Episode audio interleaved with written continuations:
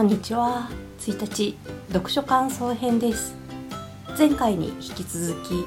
日本史面白こぼれ話小和田哲夫さん著書の作品になります。前回は占い大好き戦国武将と題して戦時中の軍師の働き方についてお話ししました。さて続きなんですがこの本では戦国時代の女性についての記載がありました。戦はもちろん築城にも女性は関わっていたそうですよ。米俵1票60キロを持ててしまう昔の女性たちっていうのは力仕事でも大変重宝されたんでしょうね。それに比べてお箸とお椀を持つので限界な私はなんて役立たずなんでしょう。っていう冗談はさておきて当時の女性との感覚の違いで言うとお化粧ですね、まあ、当時はおしろいをされていて歯は黒く塗るおはぐが女性の身だしなみおしろいは塗れば塗っただけ美しいとされていたようです。原料はですね鉛だったり水銀を使用していたそうで、まあ、お化粧が命がけのように見受けられますね、まあ、現代の化粧品もすごい化学薬品使用してるので世のお化粧されている方々すごいなって尊敬してますね。ちなみに当時の西洋人の感覚としては肌は化粧部分との差が出ないように自然なものでで歯は白い真っ白な方がいいとされていたようなのでまあ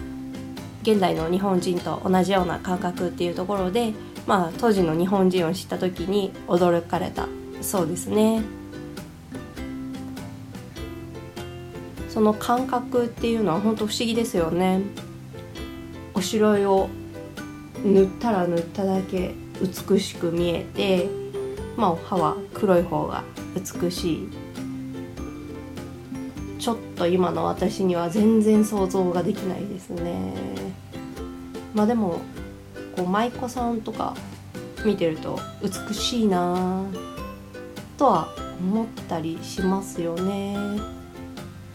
そういう感覚なんですかね。またですね低層についても西洋と日本っていうのは感覚が違ってたようでルイス・フロイスはヨーロッパでは未婚の女性の最高の栄誉とは低層であり純潔が侵されていない低潔さである。日本の女性は処女の純潔を少しも重んじない。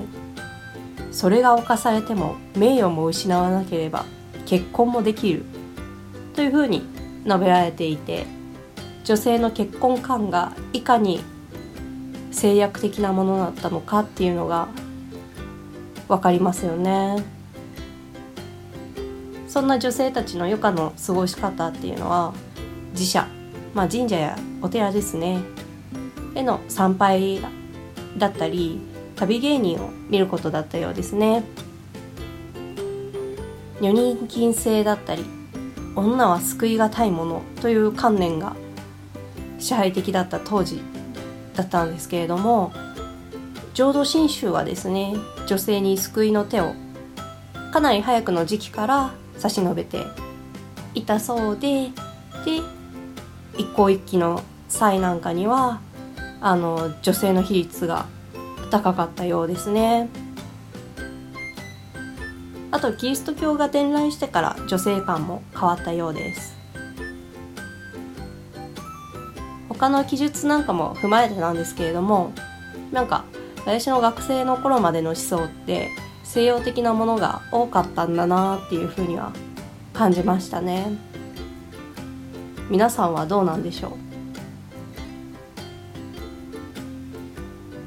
ジェンダーレスと言われている世の中なんですけれどもこんな記述があったのでお話ししてみました。あとはですねこの本には茶器だったりお城のトイレは鬼門に設置しているよとか北条早雲は一度たりとも北条とは名乗ってないなんていう話なんかもあってとっても面白かったです。で驚いたのがついに発見したんですよ。私がつい先日まで穴を掘るっていう戦法を見たことがないよなんて言ってたんですけれどもこんな近くにありました。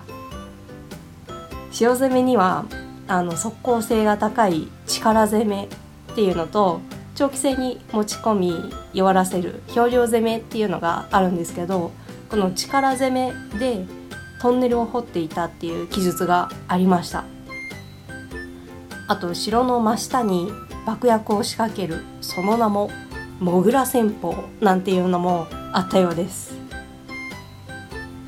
いややっぱり穴を掘るっていう戦法ありましたね。よかったです。もうそんなことを調べてたらもっともっと攻め方があるんじゃないのかなって調べたくなりました。そんな今月の読書感想編は意外なところで自分の疑問がすっきりした回となりましたはいそんな日本史面白こぼれ話小和田哲夫さんの作品でしたそれでは今回もお聴きいただきありがとうございました。